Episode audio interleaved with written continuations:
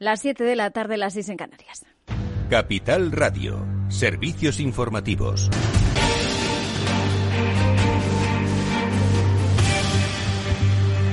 ¿Qué tal? Muy buenas tardes. Una noticia que hemos conocido hace unos minutos. Ángel Gabilondo, el candidato del PSOE en las pasadas elecciones madrileñas, estaría ingresado de urgencia en el Hospital Ramón y Cajal, en la capital madrileña, al parecer por un problema cardíaco, según están avanzando ya algunos medios. Ahora a las 7 de la tarde se espera que se celebre esa rueda de prensa posterior a la ejecutiva del PSOE que se celebra tras esos malos resultados que han cosechado en Madrid. Y ha llegado ya la primera dimisión. El secretario general José Manuel Franco renunciaba hoy con efecto inmediato a su cargo, lo que abocaba a Ferraz a nombrar una gestora que conduzca la federación hasta el siguiente Congreso Autonómico. Ese paso atrás pretende que no se usen los pésimos resultados de estos comicios, decía, para atacar al PSOE y al Gobierno de España. También en Andalucía, el Partido Socialista anunciaba un adelanto de las primarias. La actual secretaria, Susana Díaz, anunciaba que se presentará como candidata, aunque considera que no es el momento, decía,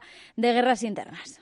Hubiese preferido que primero se hubiese hecho un debate sobre las ideas, sobre los proyectos y que hubiera permitido que se incorporaran nuevas ideas. Y una vez diseñado el proyecto, primero las ideas, después las personas. No ha sido posible el alcalde de Sevilla, Juan Espadas, será quien compita con Díaz en esas primarias, aunque al contrario que la secretaria general no considera que sean una confrontación entre compañeros. Cita interna que viene marcada por el posible adelanto a otoño de esas elecciones autonómicas en Andalucía. En Podemos, la ministra de Derechos Sociales, Ione Belarra, presentará su candidatura a la Secretaría General de esta formación. Aspira así a relevar a Pablo Iglesias. Por cierto, que sobre esas pasadas elecciones el 94% de los madrileños considera que durante la campaña hubo mucha crispación y apuntan directamente a Pablo Iglesias, el líder de los morados, y también en segundo lugar a la candidata de Vox, Rocío Monasterio.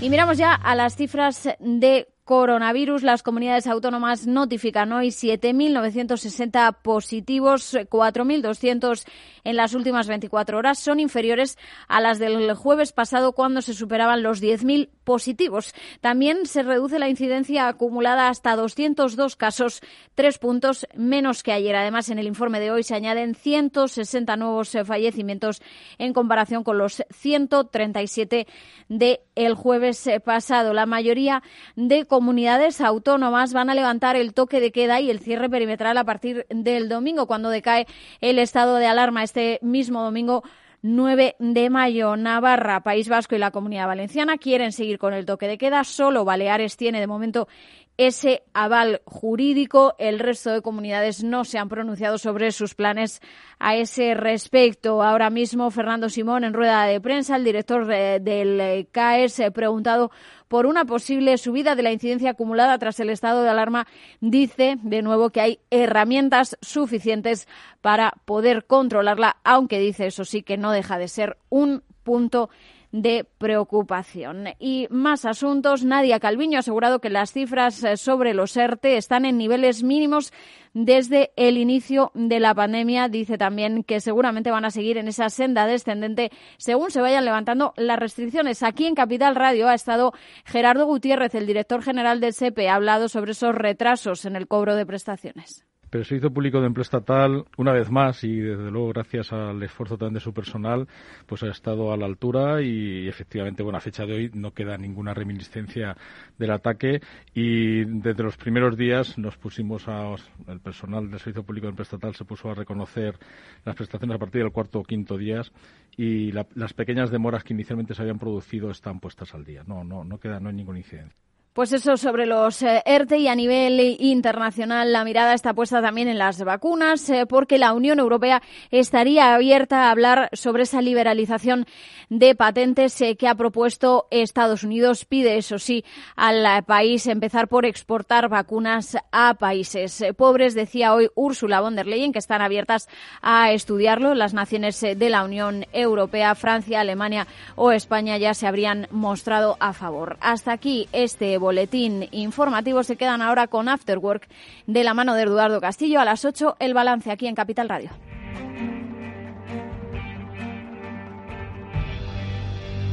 Capital Radio.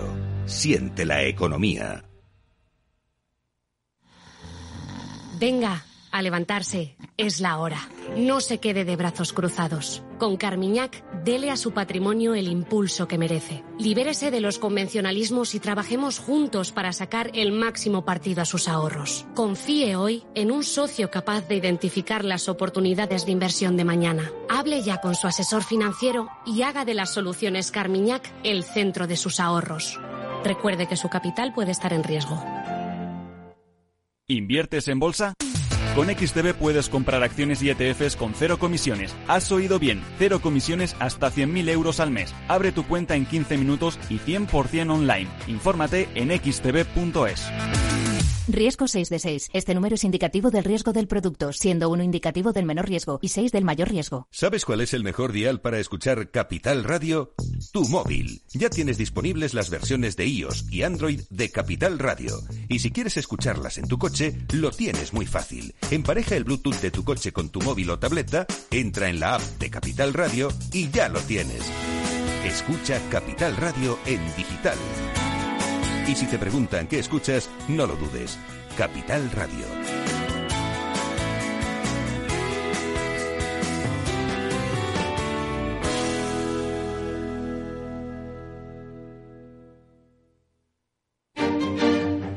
Los viernes en Capital Radio, la salud protagonista. Valor Salud. Industria, pacientes, profesionales y directivos del sector. Investigación y todas las áreas del mundo de la salud y sanidad con sus personas y empresas. Evolución de la pandemia. Novedades de nuestra medicina y sus profesionales. Con los expertos y destacadas empresas. Valor Salud. Cada viernes a las 10 de la mañana, la salud protagonista con contenidos claves y un estilo propio. Valor Salud. Con Francisco García Cabello.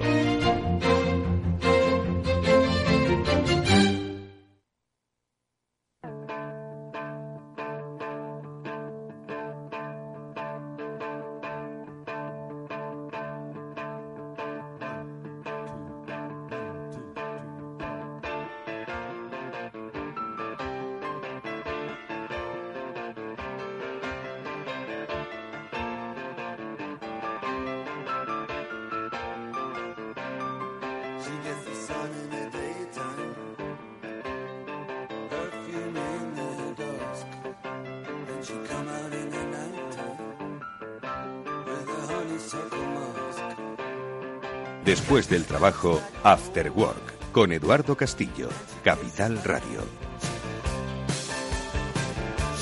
¿Qué tal amigos? Buenas tardes y bienvenidos hoy al After Work de Capital Radio que como siempre, bueno, pues pretende desplegar ideas, reflexiones que nuestros amigos, nuestros invitados quieren compartir con todos vosotros y que lo que pretenden es inspiraros o por lo menos ayudaros a tomar buenas decisiones.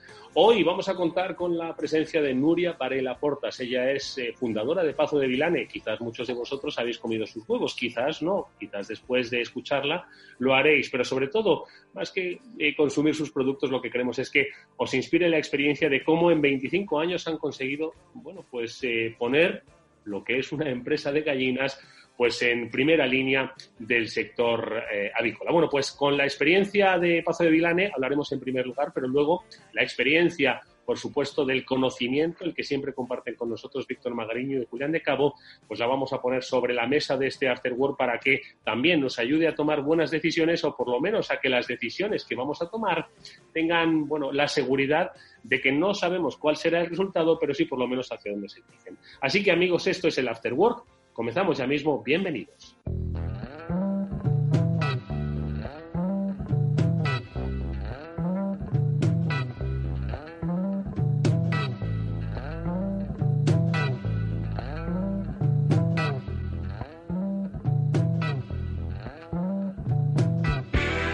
Bueno, pues como decíamos al principio de este After Work, hoy estamos de celebración. Los hemos conocido en este programa, eh, hemos eh, conocido su trayectoria. No obstante, yo creo que es bueno detenerse en, eh, a reflexionar en cómo en los últimos 25 años la experiencia de Pazo de Vilane pues es extrapolable pues a muchas personas y a muchas empresas independientemente del sector en que os encontréis. Ya en su día conocimos esta interesantísima empresa de la mano de Piedad Valera, Varela Portas, eh, pero hoy nos acompaña pues eh, Nuria Varela Portas, que no lo voy a decir bien. Ella es la fundadora, es quien dio el primer paso para crear lo que hoy muchos conocen como bueno, pues el, que ha dado la, la vuelta al negocio de los huevos. Ese gerente de Pazo de Vilane hoy nos acompaña porque hace 25 años que tomó esta decisión y como digo, pues eh, son muchas las reflexiones que estoy seguro ha tenido a lo largo de este tiempo y muchas más que esperamos que comparta con nosotros. Ojo, para que de su experiencia vosotros eh, obtengáis inspiración. Nuria Varela Portas, fundadora de Pazo de Vilane, buenas tardes, bienvenida al Afterwork. Hola, buenas tardes y muchísimas gracias por llamarme e invitarme. Oye, un placer porque les decía a los oyentes, Nuria, que nosotros ya conocemos Pazo de Vilane. De hecho, pues hemos insistido mucho en que fuisteis quienes revolucionaron pues una forma de eh, vender huevos, de criar gallinas y de entender el, el negocio más allá de lo que era un producto de consumo. Sois los, digamos, los que creasteis una cajita de cartón, ¿no? Para, para, para vender huevos, ¿no? Y eso yo creo que ha marcado un antes y un después, ¿no? Con sus altibajos, ¿no? En este sector que de alguna forma, bueno, pues os han hecho ser, pues eso, objeto de análisis, estudio, pues no solo ya por el modelo de negocio, sino por un poco esa, esa filosofía de empresa, ¿no? Entonces, si te parece, Nuria, sí me gustaría, pues aprovechando este 25 aniversario, pues que hicieses una reflexión, que echases la mirada atrás. Son muchos años, obviamente, ¿no?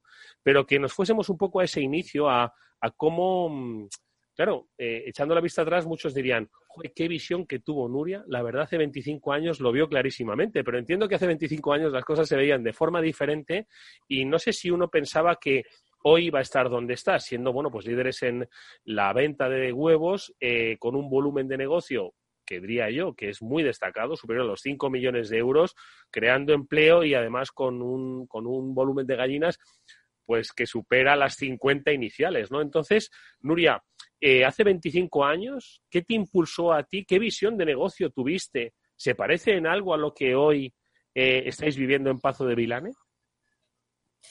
Eh, totalmente. Vamos, yo lo que pasa es que tenía el comodín del padre, que decimos, ¿no? Y es que mi padre era realmente el que tenía una, una visión de lo que hoy eh, espacio de Vilane, ¿no? Y, me la fue transmitiendo poquito a poco.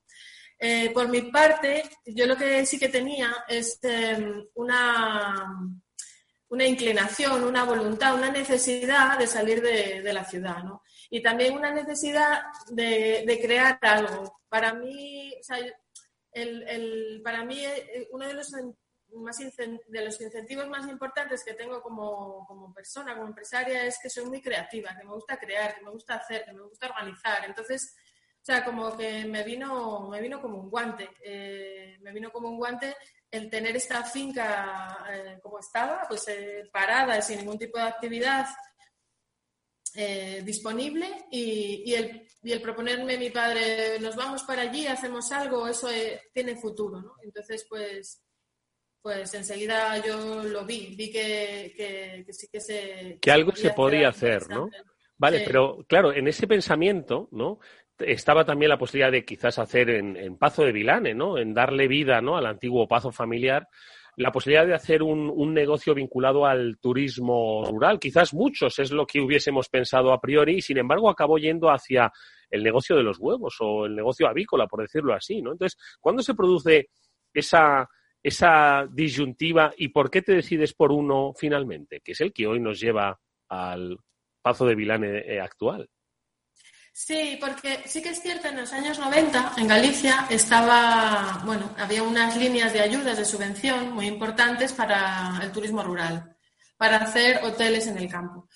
Pero mm, nosotros veníamos de, bueno, de leer, de observar eh, en Francia y en, Italia un modelo de, turismo que es agroturismo. O sea, es decir, un agrovivo donde se hacen algunas casas de, hospedaje, pero donde la gente puede llegar y ver una actividad agroganadera, una actividad agrícola, eh, porque realmente el campo, con hacer hoteles en el campo, no tiene mucho sentido, sino realmente no hay un campo vivo que, que pueda presentarse como una manera distinta de vivir, ¿no? O sea, como una oportunidad de, trabajo. Más allá de mirar solo por la ventana y ver campo, ¿no? Claro, es que eso es muy aburrido. La gente que vive, está acostumbrada a vivir en las ciudades, llega al campo y no sabe qué hacer, porque al tercer día estás harto de pasear. Entonces, si tú tienes una actividad alrededor, unas gallinas, unas frambuesas, unos arándanos, una huerta, es decir, una actividad, una actividad que da sentido al medio rural, porque el medio rural en sí mismo, si no es un bosque, es una selva, no, no tiene, no tiene mayor recorrido. Mm. Y este concepto de agroturismo es el que nos movía. Entonces sí que en un principio nosotros intentamos eh, poner en marcha un, turismo rural, pero enseguida nos dimos cuenta de que no era el camino. Además, eh, como buenos economistas y, empresarios, mi padre, eh, hicimos una cuenta de explotación preliminar y no daba los números, o sea, no, no, no tenía no tenía realmente la entidad que en el futuro queríamos que tuviera Pazo de Vilani y que ahora mismo, bueno, pues tiene o empieza a tener. O sea que entonces hace 25 años, por supuesto, los números hay que hacerlos, ¿no? Detrás de una historia que pues tiene cierto componente épico, familiar, eh, un poco hasta de sueño, ojo que no se nos, se nos vayan los, los, pies del suelo, que hay que hacer aquí una cuenta de explotación, como dices, a futuro, hay que ver números, ¿no? Eh, sin embargo, tú viste, o a tu padre, ¿no? Viste números en, en, eh, en, el negocio de las gallinas, en el negocio de los huevos. ¿Se podía ver con, con, con tanta nitidez entonces? Bueno, yo me acuerdo que hice una primera cuenta de resultados preliminares y una previsión y fui a un banco me dijo el banquero, o el bancario, perdón, me dijo, ¿pero tú qué vas a vender, huevos o diamantes? Y yo le dije, ¿por? dice, porque es que esto no me lo creo. Digo, hombre, yo, mi idea es vender huevos a precio de diamante. Entonces, no, esto no, no es viable, esto no, no, no, no, es creíble y tal, porque claro, concebían el producto como un producto básico de precio moderado, moderado en el sentido de, eh, es un producto de precios bajos, ¿no? Y, bueno, entonces no, no, se creyó mis números. Sí, hacíamos números. Obviamente nunca imaginé llegar a la facturación que estamos actualmente. Eso ni, ni... Esto lo pero los números, esos preliminares, que no se, no se creyó este, que luego seguro que se lo creería, ¿no? Bien que te llamaría luego, ¿no? Dice, Nuria, ven, ven, por favor, y, pues, y aquí la cuenta.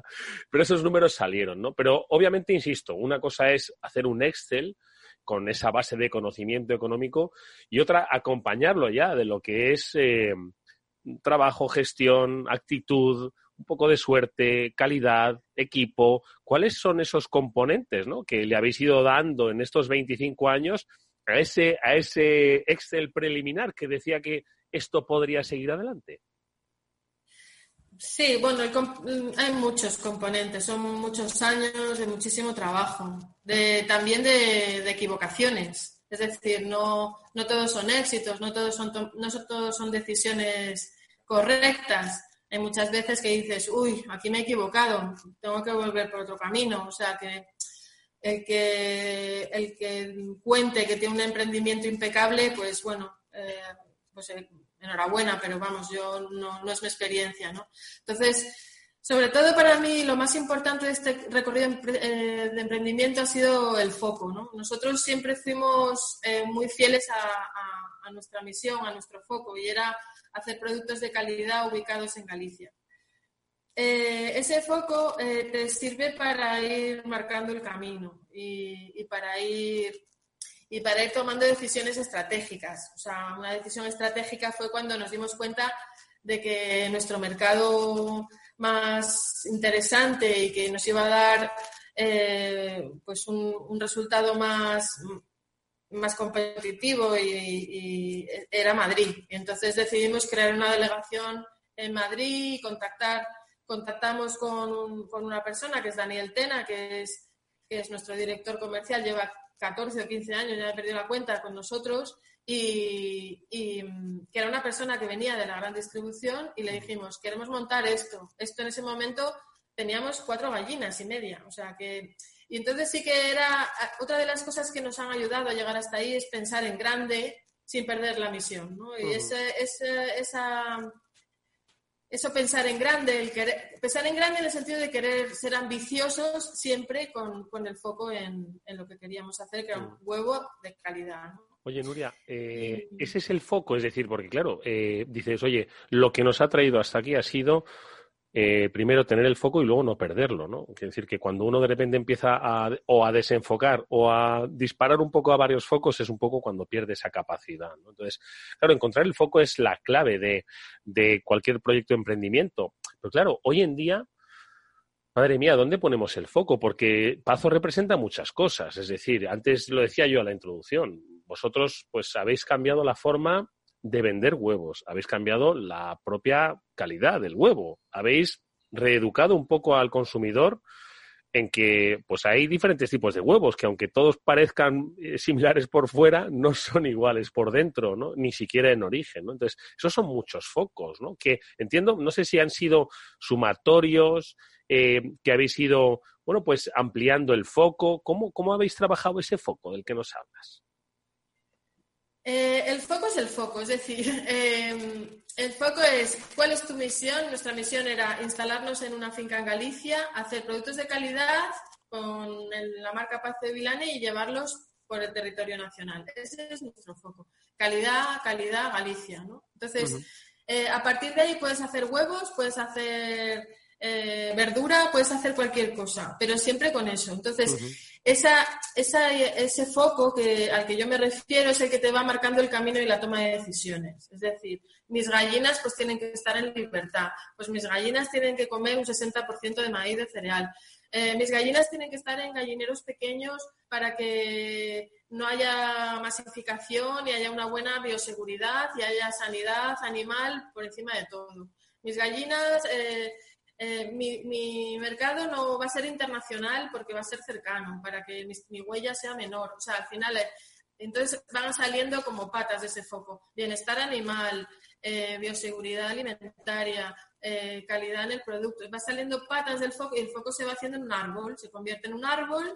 Y, pero siempre, si en tu, si en tu core está, está eso, la toma de decisiones es más sencilla. Es decir, si te viene uno y te dice, ¿por qué no montas un gallinero de 50.000 gallinas? Si tú tienes bien el foco, le dirás, no, porque no es, no es mi misión. Mi misión es esta. Y está desarrollándose en estos conceptos. Entonces, eh, ¿de dónde sale el foco? Bueno, eso ya son decisiones personales. Hay gente que eh, su foco es ganar mucho dinero y hacerse rico muy rápido. Puede ser un foco, yo no. un foco que, pocos, que pocos logran, que pocos logran, la verdad.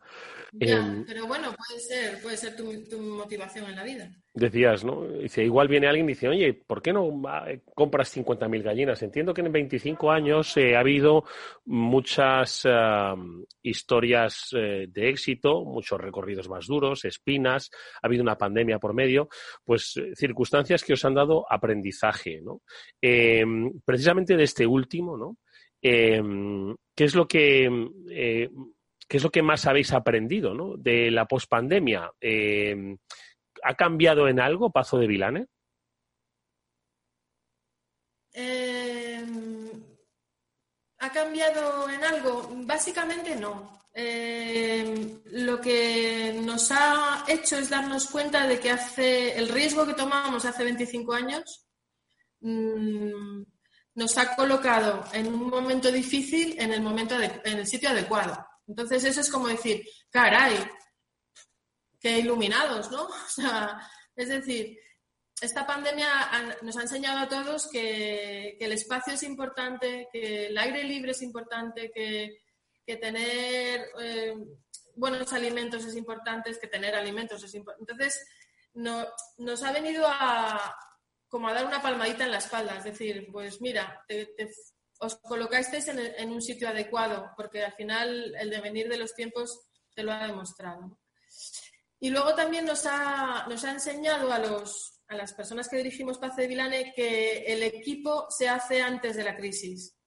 O sea, tú no salvas una crisis teniendo que montar al equipo durante la crisis. Un equipo de crisis, un equipo de bomberos, ¿no? Dice, oye, vamos. Un equipo de bomberos. Nosotros ya teníamos los bomberos porque teníamos una plantilla comprometida, porque teníamos una plantilla eh, con, que, teníamos que confiar, o sea, con confianza, que, es decir, entonces nos ha, nos ha venido a decir, eh, estábamos preparados de, alguna manera eh, para mantener la calma, que fue una de las cosas más difíciles, yo creo, en los primeros tiempos, en los primeros meses, mantener la calma y, y seguir trabajando. Entonces, bueno, esta, esta pandemia nos ha enseñado estas cosas. Oye, ¿y los cantos de sirena? Los cantos de sirena que seguro que eh, son y muchos, ¿no? Los que se han producido y se van a producir eh, pues para Pazo de Vilane, que seguro que dicen, oye, ¿por qué no crecéis más? ¿no? Sois una pyme, pero España tiene muchas pequeñas empresas, necesitan ganar tamaño. O ¿por qué no en vez de 190.000 gallinas tenéis 500.000 gallinas? ¿no? Eh, es decir, esos cantos de sirena. O ¿por qué no os compro Pazo de Vilane, ¿no? Y un, un gran distribuidor. Entiendo que ha habido muchos cantos de sirena. ¿Cómo los enfocamos? ¿Desde qué perspectiva enfocamos esos inevitables cantos de sirena que se producen? ¿Cómo lo habéis hecho vosotros, Nuria? Eh, bueno, voy a sonar un poco repetitiva, pero con nuestro foco puesto en su sitio, como siempre. Es decir, yo lo siento, pero es como eh, es tener eh, el, diafragma bien en su sitio, ¿no? Eh, con ese foco. Nosotros somos una empresa familiar, no tenemos espíritu de dejar de serlo, entonces sí que es cierto que ha habido cantos de sirena, de, porque en crisis los mercados se concentran, o sea, el, sector empresarial se concentra y en el sector del huevo está pasando igual, se, están, se está concentrando. Ten en cuenta que, mira, yo tengo aquí un dato que el 60% de la producción de huevos en España está en manos de siete compañías. Imagínate, y eso es un 45% del censo de gallina. Eh, entonces, vamos a ver, nosotros somos una China ahí, somos una China porque somos una empresa muy pequeñita. Entonces, eh, sería muy tentador, ¿no? Bueno, pues después de este esfuerzo, eh, nosotros tenemos una marca, ta, ta, ta, eh, pues venga a descansar. Pero no, porque nuestra motivación es devolverle la vida al Pazo, que el Pazo tenga actividad, que nuestras, las siguientes generaciones puedan vincularse, seguir trabajando, bien sea haciendo huevos o lo que quieran, pero queremos ser un ejemplo en el medio rural, de que el rural es vivo, de que entonces tenemos motivaciones mucho más allá del dinero. Con lo cual, mm. ese canto de sirena, como nuestro foco está bien puesto, no nos. Respecto al tema de crecer o no crecer, crecer no es malo si se hace bien. Y entonces, eh, el, tema está en que nuestro modelo de, trabajo pues, eh, necesita un crecimiento eh, sostenible, cuidado, con un equipo comprometido de nuevo, con gente que, que persigue también una, manera de vivir, una manera de trabajar y estar en, las empresas. Es decir, no pasa nada con crecer siempre que eh, sea dentro de, pues del marco de trabajo que queremos seguir. ¿no? Entonces, en, ese, en ese canto de sirena veo menos dificultad más que hacerlo bien, seguir haciéndolo bien. Oye, Nuria, ¿a ti se te acerca mucha gente pidiéndote consejos empresariales? Eh, después de la experiencia de Pazo, por el perfil ¿no? tan peculiar, ¿no? Una economista urbanita que de estar ahora mismo en la City manejando miles de millones, estás manejando otros cientos de miles, en este caso de gallinas, ¿no? Entonces dicen, oye, solo por tu perfil, eh, dame consejos, Nuria. Te, se, te, se te acerca la gente, te pregunta, ¿qué les dices? Eh, bueno, sí, sí que se me ha acercado gente. Eh, ¿Qué les digo? Pues me vienen con diferentes cosas, me han venido gente, tampoco tanto, ¿eh? tampoco te creas que, es tanto el eco que, que, emito, pero sí, gente que necesita un poco está perdida. Emprender es muy complicado, es, algo, es una cosa complicada y requiere de muchísima eh, constancia y, de un deseo muy por encima de, otras cosas. Es como una manera de, vivir. Entonces, bueno, yo les doy mi perspectiva, les, les cuento mi experiencia, le, intento ponerme en su sitio, intento entender su negocio, su sector, intento sobre todo ver, sus ventajas competitivas, dónde está su diferenciación. Hay mucho trabajo que se puede hacer. Sobre todo lo que hay que hacer es en este mundo tan globalizado y con tanta oferta y con tanto ruido, eh, hay que encontrar tu individualidad, o sea, ¿qué eres tú, ¿por qué eres tú distinto y por qué la gente querría lo que haces o lo que tienes. Nuria, y mm, en estos 25 años, eh, si de repente tuvieses que hacer un, una especie de mapa cronológico, ¿no? Como hacen muchas empresas en su página web, ¿no? Que dicen nuestra historia. Entonces, bueno, pues ponen determinados hitos, ¿no? No te cuentan año a año, ¿no? ¿Tú cuántos hitos dirías que han marcado la historia de Pazo de Vilane? ¿Uno por año? ¿Uno por década? ¿Uno por lustro?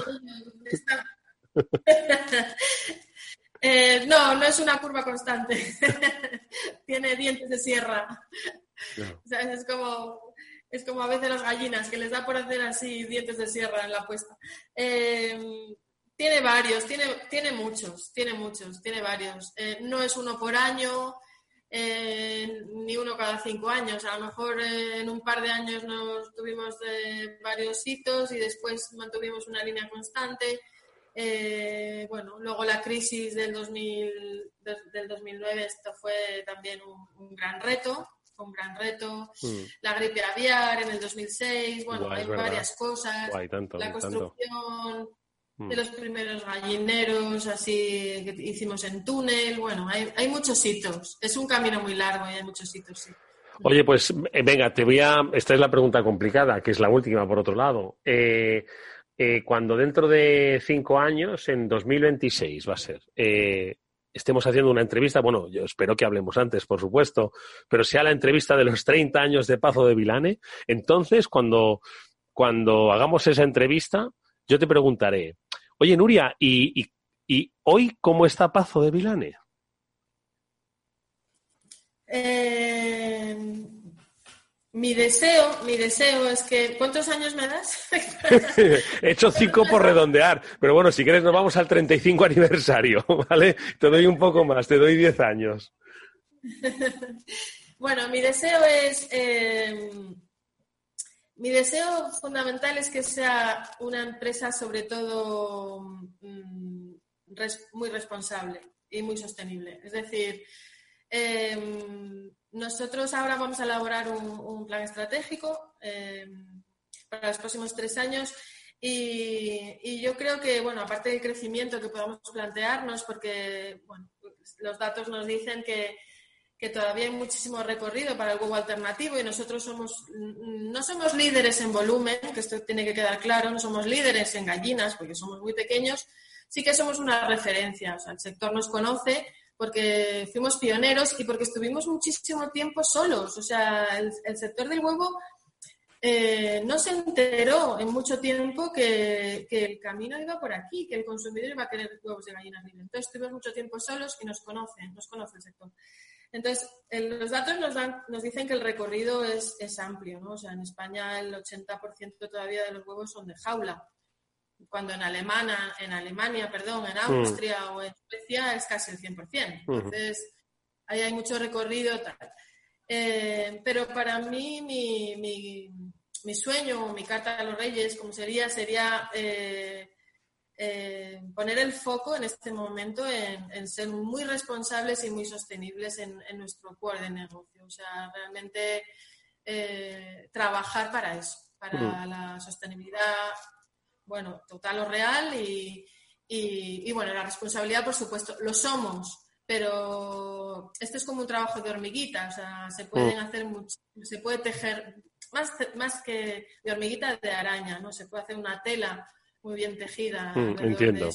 trabajar muy bien, tanto internamente como en la comunidad y, incluso Entiendo, entiendo. Entiendo, que no solo cambie la vida del consumidor, ¿no? Que vaya hacia, bueno, pues una nueva forma, ¿no? De, entender, eh, bueno, su propia alimentación, sino el impacto, ¿no? De la propia Pazo en, en, la comunidad, de las personas que forman parte, en, cómo contribuye, ¿no? Lo que siempre se dice como muy manido, ¿no? Que le devuelva a la sociedad, pero aquí lo decimos de verdad, aquí nos lo creemos. Sí, aquí nos lo creemos y, y forma parte del foco, ¿no? Que hablábamos antes. Oye, pues eh, muchos pagarían por tener eh, tan claro ese foco. Nosotros lo hemos compartido con nuestra invitada, con Nuria Varela Portas, que es fundadora y gerente de Pazo de Vilane, que en su 25 aniversario pues ha tenido la amabilidad de compartir unas interesantes reflexiones con todos nosotros que espero hayan sido inspiradoras para todos aquellos que pues queréis montar algo, pero recordad varias de las cosas importantes que nos ha dicho. ¿Por qué lo queréis hacer? ¿Hacia dónde os queréis dirigir? ¿Qué es el legado que queréis dejar? Y yo creo que si tenéis muchas de esas cosas claras y el Excel da los números, pues oye, igual hay un recorrido interesantísimo. Así que, Nuria, te agradecemos mucho, como digo, que hayas eh, compartido con nosotros estas reflexiones. Nos vemos dentro de 10 años en una próxima entrevista, pero bueno, seguro que hablamos antes entre medias, no te quepa la menor duda. Muchas gracias y mucha suerte. Gracias a ti, Eduardo. Adiós. After Work con Eduardo Castillo. Atención oyentes, noticia de alcance para inversores. XTB elimina las comisiones. Ahora con XTB puedes comprar y vender acciones y ETFs con cero comisiones. Has oído bien, cero comisiones hasta 100.000 euros al mes. Entra en xtb.es y abre tu cuenta en menos de 15 minutos. El proceso es 100% online y podrás comprar o vender cualquier acción por cero comisiones. xtb.es. Riesgo 6 de 6. Este número es indicativo del riesgo del producto siendo uno indicativo del menor riesgo y 6 del mayor riesgo. Si eres emprendedor, empresario o autónomo, en negocios de carne y hueso encontrarás todas las claves para hacer crecer tu negocio. Cada miércoles de 1 a 2 de la tarde en Capital Radio, con Mariló Sánchez Fuentes. Capital Radio existe para ayudar a las personas a formarse y conocer la verdad de la economía. Los valores que Capital Radio defiende son la verdad, la libertad y la responsabilidad.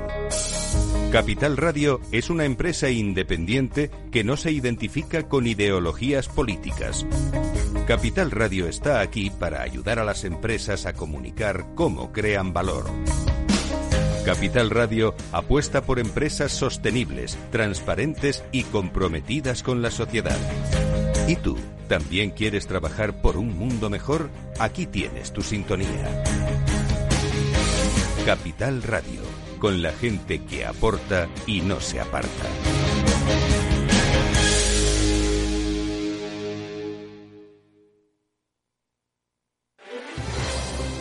Si quieres entender mejor todo lo que rodea a nuestro sector alimentario, tienes una cita en La Trilla un gran equipo de especialistas te acercará a la actualidad económica y política desde el campo hasta la mesa. Conocerás sus principales innovaciones sin olvidar las producciones más tradicionales. Los sábados de 8 a 9 de la mañana con Juan Quintana, la trilla de Capital Radio.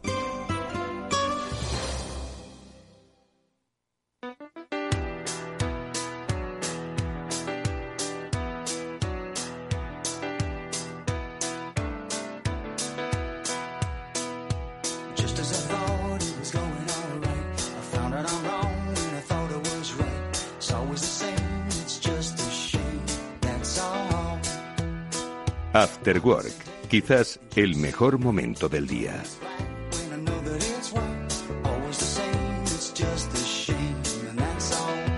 Y seguimos en este programa, como hemos dicho antes, pues con la ayuda de Julián de Cabo y Víctor Magariño, pues tratando de entender la realidad compleja, cambiante, interesante que nos deja la vida y a los que, bueno, como siempre pido, pues esos análisis de reflexión. Menos mal que se han acabado las elecciones, pero bueno, siempre habrá otras elecciones que nos hagan estar entretenidos. Julián de Cabo, buenas tardes, ¿cómo estás? Muy buenas tardes, Eduardo. Buenas tardes, Víctor. Pues mira, descansando como si hubiera parido. Por fin terminaron las dichosas elecciones. Por fin se han terminado, Víctor Mariño. Víctor, ¿qué tal, amigo? ¿Cómo estás? Buenas tardes. Hola, Eduardo, Julián y audiencia. Pues efectivamente, un poco de resaca postelectoral, pero ya al, lío, rápidamente al lío. Sí, vamos a lo importante, ¿verdad? Yo creo que hemos estado tanto tiempo fijándonos en la política y leyendo cosas que nos llegaban de la política que no hemos tenido tiempo para leer las cosas importantes que están, eh, que vienen. Por cierto, mirad, es que esto me encanta que este programa muchas veces se produzca el día después del que desarrollamos con Salesforce, porque muchas veces vienen pues gente muy interesante. Y ayer vino una persona Hernán Rodríguez, eh, que es un gurú de la transformación digital, y nos habló de tendencias. Y yo es la primera vez que oí hablar de una tendencia que dijo, que era el de los gemelos digitales. ¿Habéis oído hablar de los gemelos digitales? Oh my God, Eduardo. ¿Qué te parece? Julián, ¿tú habías oído hablar de ese concepto o no? Del Digital Twins. El, caso es que borrosamente me suena haberlo leído por algún lado, Eduardo, pero si no das ninguna pista más.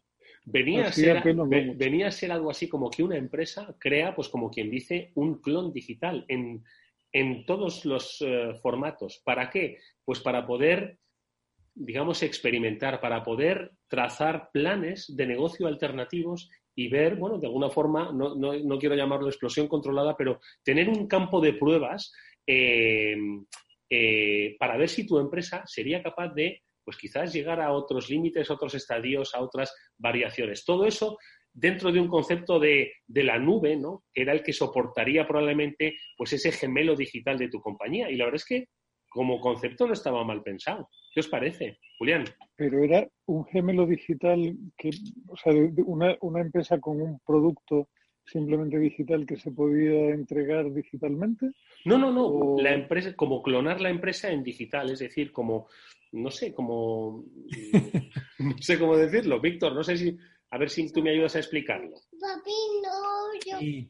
Yo, yo esto ya lo, ya lo hemos, eh, yo creo que lo hemos hablado. Lo que pasa es que uno está en tantos araos que ya no se acuerda dónde ha, dónde ha hablado.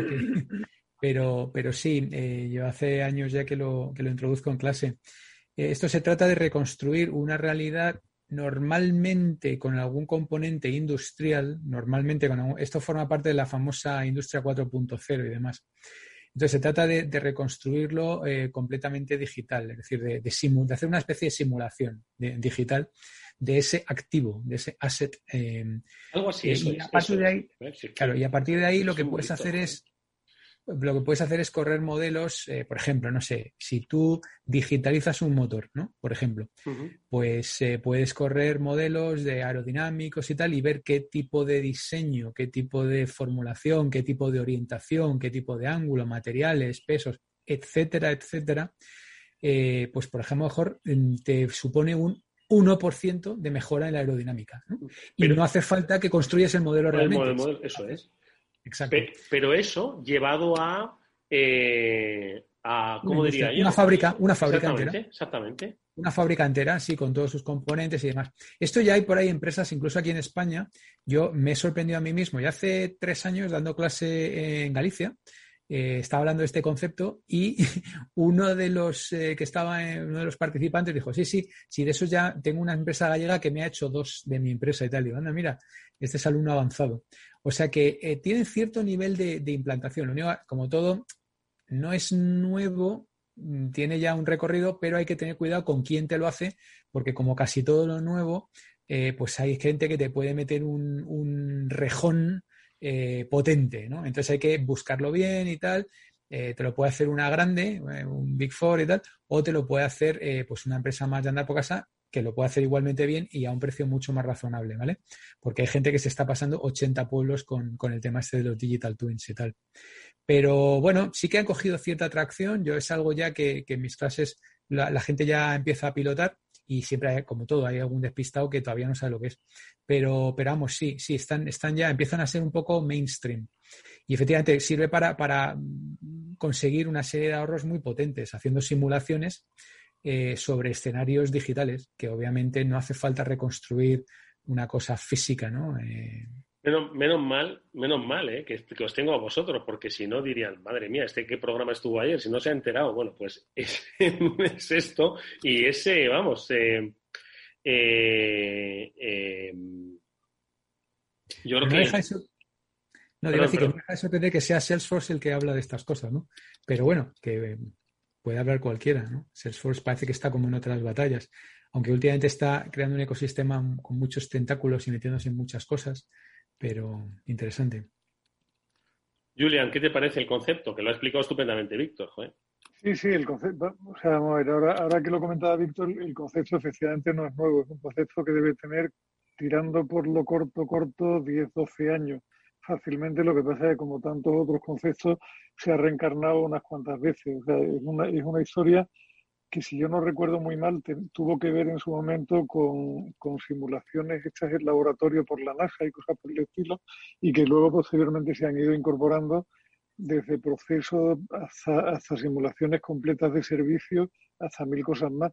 Pero vamos, ha tenido varios, varios nombres a lo largo de la historia, varias reencarnaciones, y es lo que sucede tantas veces con lo digital, que los muertos que vos matáis gozan de buena salud y no solo eso, sino que se reencarnan progresivamente cada X tiempo a medida que las consultoras necesitan más producto para vender.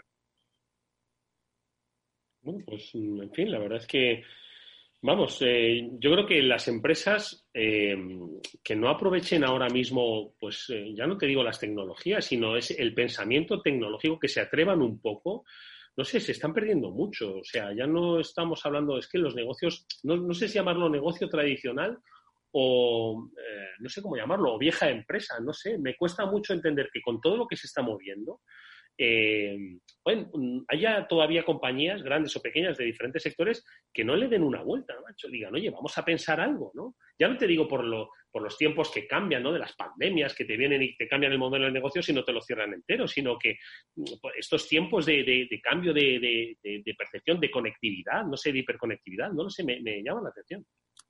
Julián. lo, que, lo que pasa, Eduardo, que, que una cosa es pensar y otra cosa es tomar decisiones y otra cosa más dura todavía es ejecutar las decisiones con fe y con tranquilidad, ¿no? Que, que al final siempre se dijo eso, ¿no? Que una cosa es un ejecutivo y otra cosa es un directivo, son cosas completamente distintas.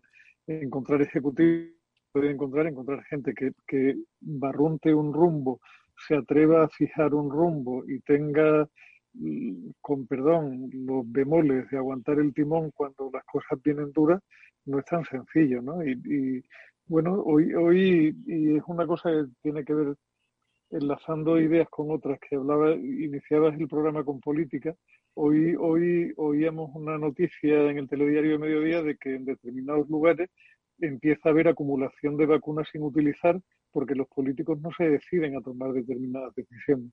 Dice, eh, es de locos que sigan muriendo gente en la calle y que estemos reteniendo partidas de cientos de miles de dosis porque nadie se atreve a tomar una decisión y mucho menos a sostenerla. Bueno, es el mundo en que vivimos y, y es difícil verlo, pero ya te digo, mucho más difícil tener el valor de decir por aquí y lo asumo yo que para eso me pagan. Víctor. Em, sí, bueno, em, yo creo que volviendo al tema de los twins, ¿no? Eh, esto toda la vida han existido los, simuladores famosos, ¿no? Eh, nosotros, eh, por ejemplo, en SAE tenemos pues, el simulador de gestión del cambio, el simulador de estrategia, el simulador de marketing. Entonces, se trata de alguna manera de que la gente pueda hacer pruebas en estos entornos controlados y obviamente pruebas constantes y baratas o, cercanas a gratis, ¿no? que alguien pueda hacer como que es el director general, como que es el, ah, no sé, director de operaciones, como que es el, director de recursos humanos y hacer un change management.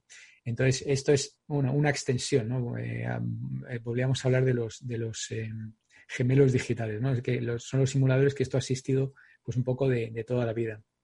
De todas formas, antes de pasar, bueno, yo hoy, si quieres, Eduardo, te iba a proponer un tema que me sorprende que no nos lo hayas lanzado todavía, que la verdad es que hoy llevo un día complicado y no estoy muy centrado. Sí, sí, ya, te vemos. No, eh, em, hay un tema que cuando terminó el programa del otro día dije, joder, ¿cómo puede ser que Eduardo nos lanza, bueno, nos lanzaste la última, la de migración al cloud y tal, que salimos ahí. Sí, es verdad. Por cierto, que luego me escribió Pablo Sanemeterio y me dijo, oye, gracias por preguntarlo. Digo, hombre, a los mejores, a los mejores. Pues hay un tema súper de moda y que yo creo que el 90% de la audiencia no está en la onda, que es los famosos NFTs, los Non-Fungible Tokens. Eduardo, ¿cómo, que no nos has ¿cómo no nos has preguntado esto? Madre mía, pero si no sé ni pronunciarlo, ¿cómo os voy a preguntar por eso? con los non-fungible. ¿Cómo? Non-fungible tokens. Bueno, es como lo pronuncie mal, madre mía. ¿Y eso qué pues significa? Non-fungible tokens. Esto está ahora mismo súper hot. Seguro que Julián lo ha, lo escuchado, pero súper hot, súper mainstream. Y además lo digo en, la extensión máxima de, la palabra. O sea, el que quiera mirar oportunidades de inversión y demás, esto, esto está revolucionando ya a una velocidad tremenda todo el mundo digital y se va a convertir en una auténtica locura. Se ha convertido ya en una locura. ¿Esto cómo nos va a cambiar la vida? ¿Cómo nos va a cambiar la vida? El non que sigo sin pronunciarlo. ¿Os suena, suena, el famoso, suena el famoso artista este que vendió una obra digital por 64 millones? Sí, me suena, sí. suena, ¿no? Pues eso, eso es un non-fungible token. ¿Qué quiere decir non-fungible? Que no es fungible, ¿no? Fungible, que eh, volvemos otra vez a nuestra etimología hispana. Fungible es algo que cuando lo usas se gasta, ¿no? Como por ejemplo, no sé, el dinero o la comida, ¿no? No fungible quiere decir que es un bien que su uso no se gasta, ¿no? Como por ejemplo, pues puede ser un cuadro. Tú lo puedes observar que pues, tu observación no se desgasta. Mm. O incluso si me apuras hasta el software sería, sería no fungible, porque tú lo puedes correr muchas veces y el software no se gasta una vez que lo has mm. programado. Entonces, eh, y luego el token, básicamente esa es la parte de non-fungible, no fungible. Y luego la parte de token, en realidad esto lo que es es como una especie de certificado de propiedad.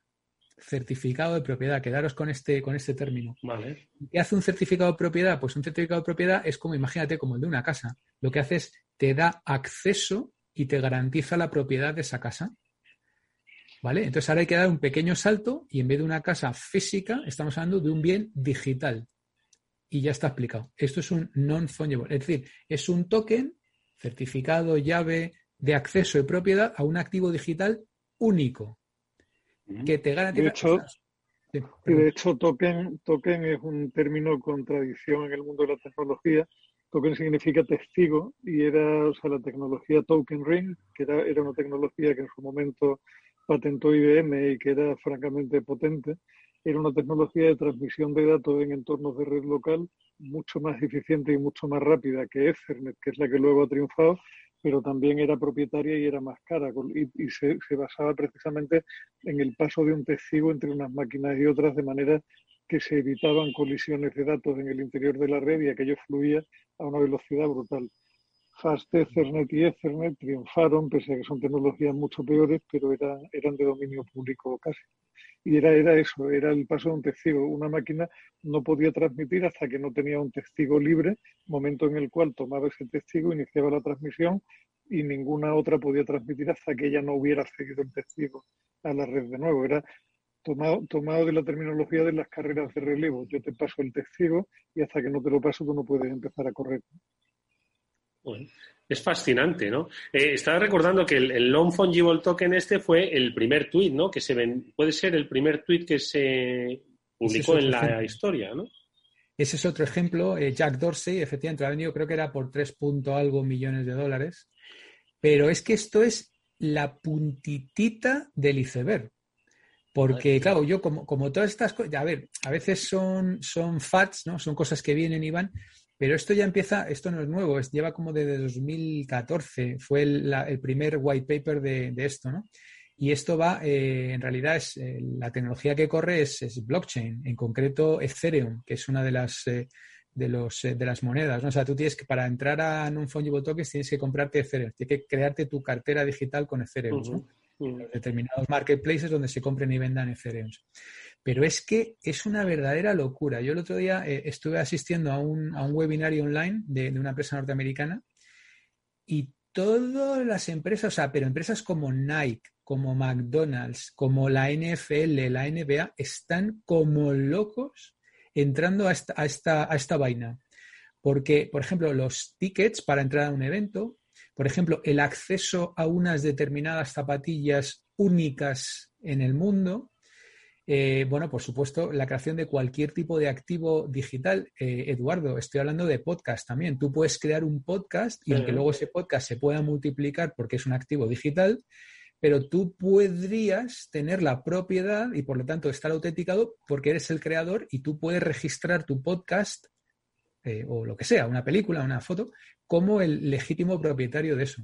O sea, esto, esto va a tener una atracción. En realidad, bueno, son como los derechos de autor, ¿no?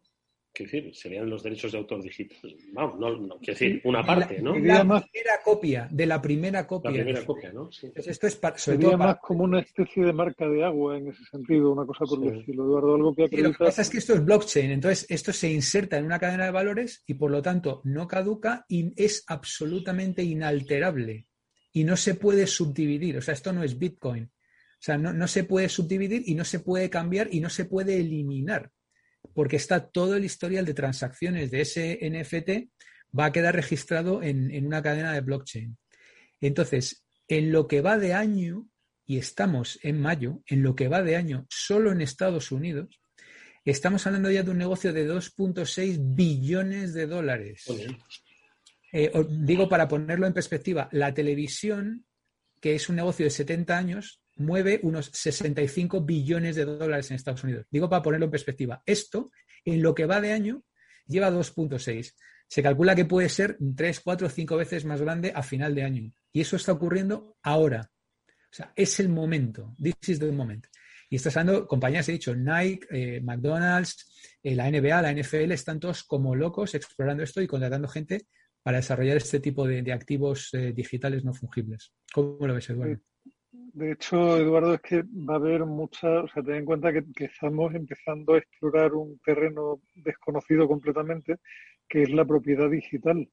Si te das cuenta, además, el, nombre, el mismo nombre es interesantísimo, esa, esa mezcla del no fungible y token, porque te está mezclando terminología que viene de Roma. O sea, en el derecho romano se habla de cosas mancipi y no mancipi, fungibles y no fungibles, eran las clasificaciones de las cosas para el derecho romano. Están hablando de cosas que son muy esenciales para nuestra sociedad, en versiones puestas al día en el siglo XXI con un alcance que es muy difícil pronosticar todavía, ¿no? Con lo cual es un momento súper interesante. Lo que pasa es que estamos en mantillas completamente y como pasa con la propia blockchain, son, son elementos que empiezan a rodar ahora y que hacer un pronóstico sobre hasta dónde van a llegar y cómo van a durar es dificilísimo. Pues eh, amigos, eh, hoy nos tenemos que ir un poquito antes, pero bueno, me, ha dejado eh, impactado. Primero, que es fungible, ¿vale? Es que yo estaba entendiendo otra cosa y por eso no quería yo pronunciarlo muy mal. Non-fungible tokens, pero como un punto de partida pues un nuevo espectro de riqueza, que efectivamente es una riqueza abstracta, bueno, no, de, unos y ceros, ¿no? De píxeles, no, ni siquiera de píxeles, el píxel eh, está ahí, ¿no? Esto es algo que no, que no está ahí, ¿no? Pero, pero vamos a ver, Eduardo, es que todo es abstracto si lo miras bien. El derecho es abstracto, los derechos humanos son abstractos, el dinero es abstracto, las titulaciones son abstractas, el conocimiento, nada existe en realidad si no es por un acuerdo extraño entre todos los seres humanos que deciden que eso vaya a existir. Esto es lo que nos ha hecho avanzar como especie. Muy bien, muy bien traído a colación, Julián. Esto es lo que nos diferencia como especie del resto de las especies, la capacidad de abstracción y la imaginación. Bueno, pues eh, amigos. La capacidad de contar historias, en definitiva.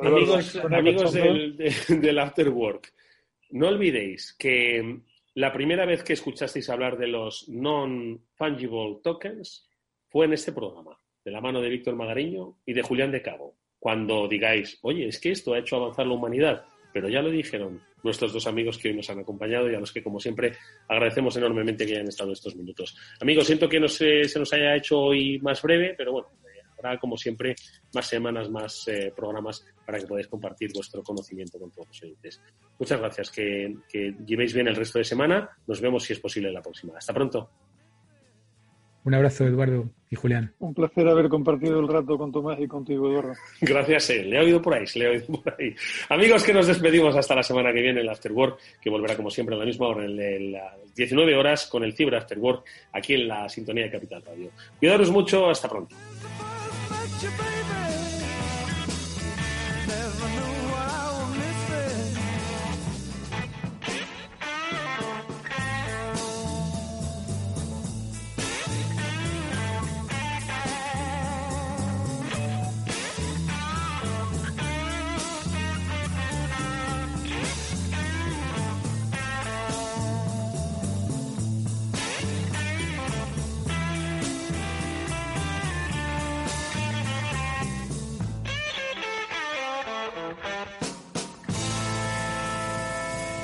After Work con Eduardo Castillo.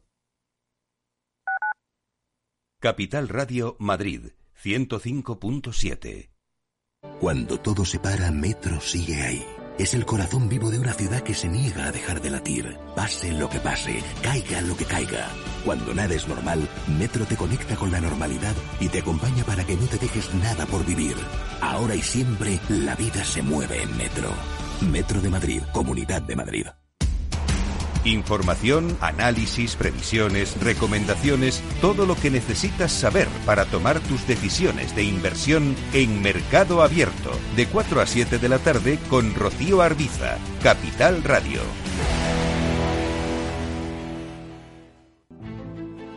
Las vacunas son seguras y la mejor alternativa para acabar con la pandemia. Eres parte de la solución. Vacúnate. Hay que vacunarse. Comunidad de Madrid. Capital Radio.